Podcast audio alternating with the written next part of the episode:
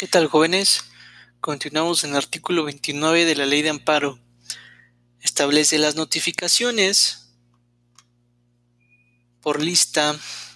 Se harán en, en una que se fijará y publicará en el local del órgano jurisdiccional en lugar visible y de fácil acceso, así como en el portal de Internet del Poder Judicial de la Federación. La fijación y publicación de esta lista se realizará a primera hora hábil del día siguiente. Al de la fecha de resolución que, ordena, que la ordena y contendrá el número de juicio del incidente de suspensión de que se trate, el nombre del quejoso, la autoridad responsable y la síntesis de la resolución que se notifica. El actuario centrará en el expediente la razón respectiva. Bueno, no sé si lo sepan, pero en materia de amparo ya sea un juzgado de distrito, ya sea un tribunal unitario, ya sea un tribunal colegiado, o ya sea inclusive la misma Suprema Corte, hay listas. Las listas se publican de forma diaria y de fácil acceso. Entonces, también dice que se publican en la página de internet, pero las que valen son las que se publican en el órgano jurisdiccional, que es decir, las que puede revisar y al final lo único que vale es eso y que revisen de manera constante el expediente. Entonces tengan mucho cuidado, revisen los expedientes y a su vez revisen las listas y también pueden revisar en internet, pero no se confíen. Lo que sí es válido es que lo revisen en el juzgado directamente. Porque luego en la página de internet establece que no es un método confiable y muchas veces no publican correctamente. Me ha pasado, ¿eh? Artículo 30. Las notificaciones por vía electrónica se sujetarán a las reglas siguientes. Ya dijimos que puede ser personal, por oficio o por lista. Y ahora viene la forma electrónica. Las notificaciones por vía electrónica se sujetarán a las reglas siguientes. Fracción primera a los representantes de las autoridades responsables y a las autoridades que tengan el carácter de terceros interesados, así como cualquier otra que tuviera intervención en el juicio, la primera notificación deberá hacerse por oficio impreso en los términos precisados en el artículo 28 de esta ley y excepcionalmente a través del oficio digitalizado mediante la utilización de la firma electrónica. Entonces, autoridades responsables, la primera por oficio impreso y las demás pues normal. Afecto de dar cumplimiento a lo dispuesto por el párrafo anterior, cuando el domicilio se encuentre fuera del lugar del juicio, la primera notificación será por correo, empieza certificada con acuse de recibo por medio de oficio digitalizado con la utilización de la firma electrónica. ¿Ok? Entonces, a los representantes de las autoridades responsables y cuando tengan carácter de interesados, podrá ser un domicilio que se encuentra fue la primera notificación por correo certificado.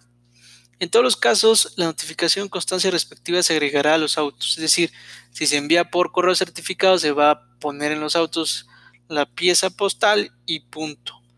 Las autoridades responsables que cuenten con firma electrónica están obligados a ingresar al sistema electrónico del Poder Judicial de la Federación todos los días y obtener la constancia que se refiere a la fracción tercera del artículo 31 de esta ley en un plazo máximo de dos días a partir de que el órgano jurisdiccional le hubiera enviado, con excepción de las determinaciones dictadas en incidente de suspensión, en cuyo caso el plazo será de 24 horas.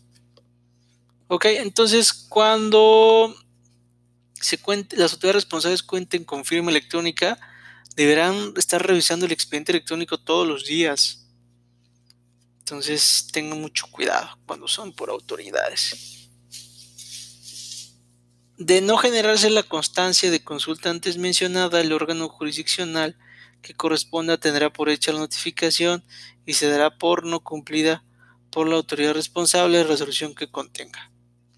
Cuando el órgano jurisdiccional lo estime conveniente, por naturaleza del acto, podrá ordenar que las notificaciones se hagan por conducto del actuario, quien además asentará en el expediente cualquiera de las situaciones anteriores.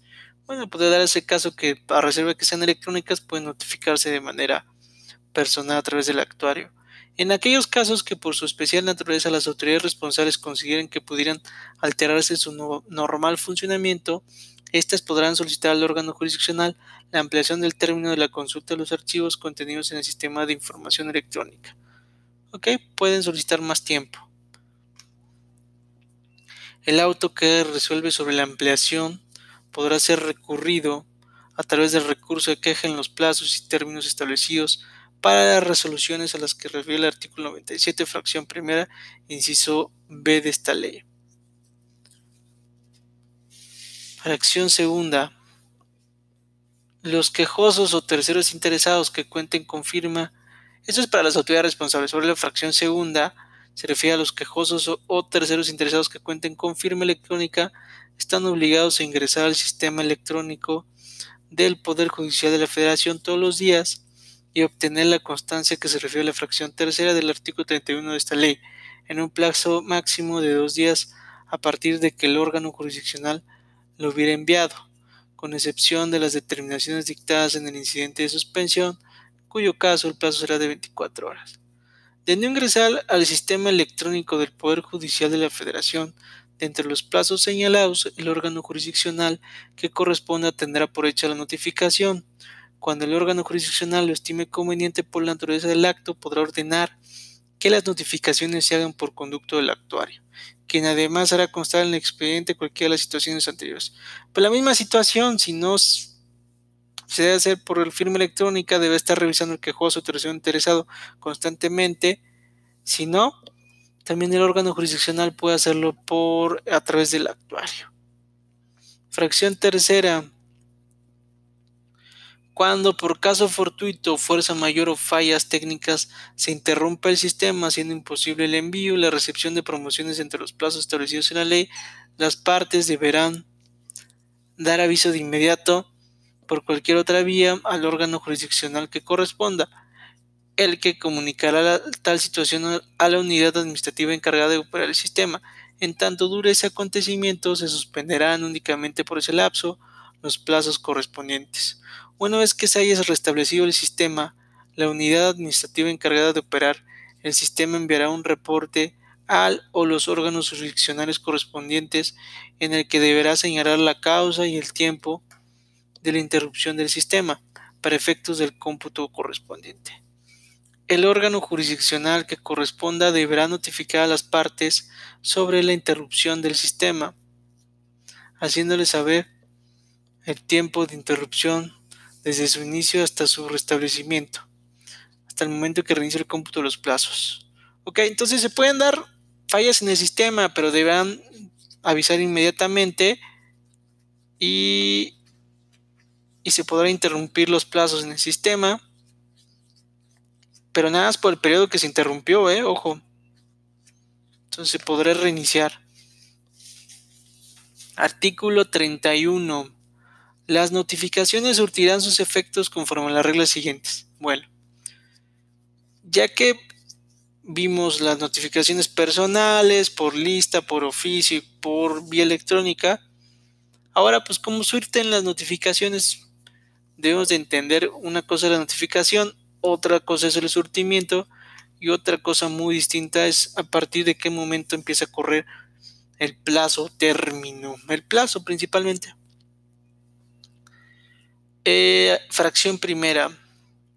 Las que correspondan a las autoridades responsables y a las autoridades que tengan el carácter de terceros interesados desde el momento en que se hayan quedado legalmente hechas. Es decir, a las autoridades responsables notifican hoy y surte efectos hoy y empieza a correr, ¿qué creen? El día de mañana.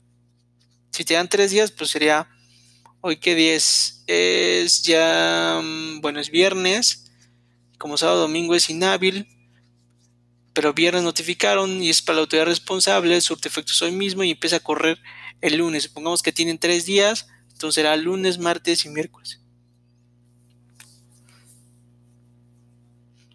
Cuando el oficio que contenga el auto de resolución que se deba notificar se envíe por correo y no se trate de la suspensión en la fecha en que conste el acuse de recibo, siempre y cuando sea un día hábil. En caso contrario, la primera hora del día siguiente. ¿Ok? si se envía por correo, deberán deberán este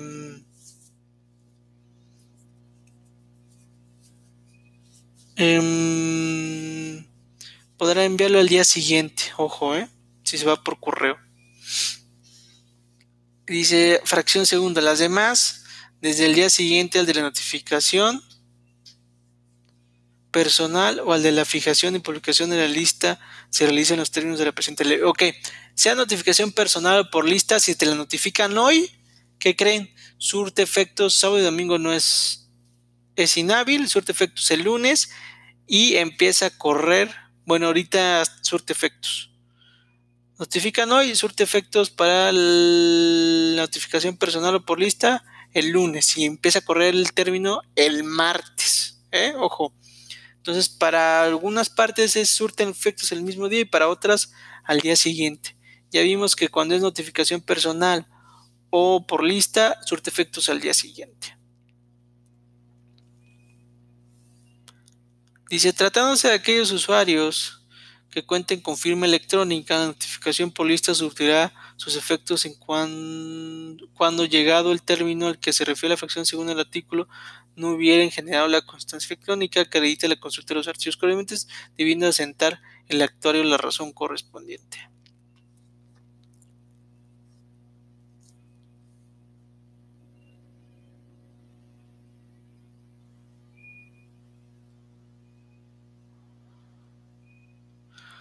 Ok, entonces cuando es vía electrónica, si dos días después no lo hacen, ahí surta, surte sus efectos. Fracción tercera.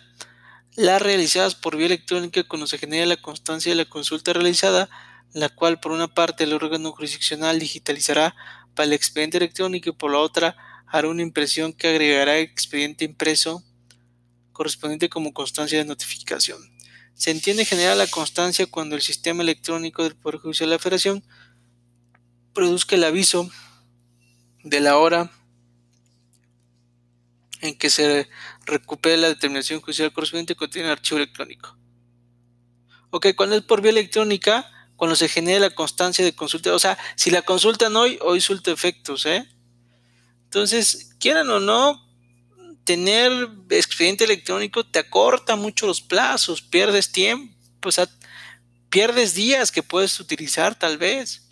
Cuando es en materia personal o por lista, pues es, tienes un poquito más días, ¿no? Tómenlo en cuenta, por favor. Artículo 32. Serán nulas las notificaciones que no se hicieran en la forma que establecen las disposiciones precedentes. Si no se sigue el apartado de notificaciones, pues serán nulas las mismas.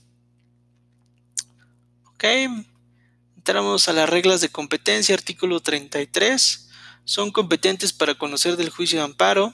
Fracción primera Juicio de amparo puede ser uninstancial o instancial. El uninstancial es el directo y el instancial es el indirecto.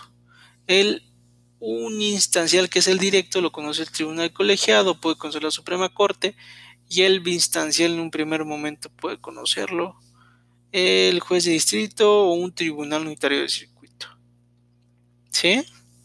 Entonces, son competentes para conocer el juicio de amparo, fracción primera de la Suprema Corte de Justicia de la Nación, que tiene dos salas, fracción segunda los tribunales colegiados de circuito, fracción tercera los tribunales unitarios de circuito, fracción cuarta los juzgados de distrito y fracción quinta los órganos jurisdiccionales de los poderes judiciales de los estados y del Distrito Federal en los casos previstos por esta ley.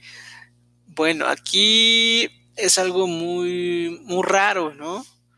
porque en un principio la fracción quinta te dice que son los jueces locales, pero son, es un, son una excepción muy, muy, muy, muy específica. Más tarde lo vamos a ver, pero en efecto, un juzgado local puede conocer, digamos, un juzgado de puerto puede conocer de un juicio de amparo, pero el supuesto es que no hay un juzgado federal muy cerca. Pero en su caso, pues es muy específico, ya casi no se ocupa. pero por lo general solamente conocen Suprema Corte de Justicia, tribunales colegiados, tribunales unitarios de circuito, los juzgados de distritos y en un caso muy excepcional los juzgados de los juzgados locales. ¿Sale? Artículo 34. Los tribunales colegiados de circuito son competentes para conocer del juicio de amparo directo. Ya le había dicho, repito, los tribunales colegiados de circuito son competentes para conocer del juicio de amparo directo, que es el uninstancial. La competencia de los tribunales se fija de acuerdo con la residencia de la autoridad que se haya dictado el acto reclamado y en su caso atendiendo la especialización por materia. ¿ok? ¿Qué quiere decir esto? Si la autoridad está aquí en la ciudad de Oaxaca, pues ¿qué creen? Solo hay un circuito en Oaxaca que es el decimotercer circuito y hay juzgados de distrito y tribunales colegiados en San Bartolo, Coyotepec y hay otros juzgados de distrito en en Salina, sí, Salina Cruz. Salina Cruz. Pero digamos que Salina Cruz conoce toda la parte del Istmo y la costa. Y lo demás, pues conocen los de San Bartolo, Coyotepec. Entonces depende de dónde está la autoridad. Si la autoridad está en Puerto Escondido, pues van a conocer los de Salina Cruz. Si la autoridad está aquí por la sierra o está por aquí por Valles Centrales, pues va a conocer los de San Bartolo, Coyotepec. Para que lo tomen en cuenta y en su caso dependiendo de la materia. Puede ser que en el caso de la materia mercantil, como es concurrente, el actor puede irse por un juzgado local o un juzgado federal. El tema aquí es que en Oaxaca solamente hay un juzgado especializado en materia mercantil y como tal conocen todo el país, en todo, perdón, el estado. Y en materia local también hay un juzgado especializado en materia mercantil que está aquí en los juzgados del ex marquesado y también conocen todo el estado. En materia agraria y en los juicios en contra de tribunales federales de lo contencioso administrativo es competente el tribunal colegiado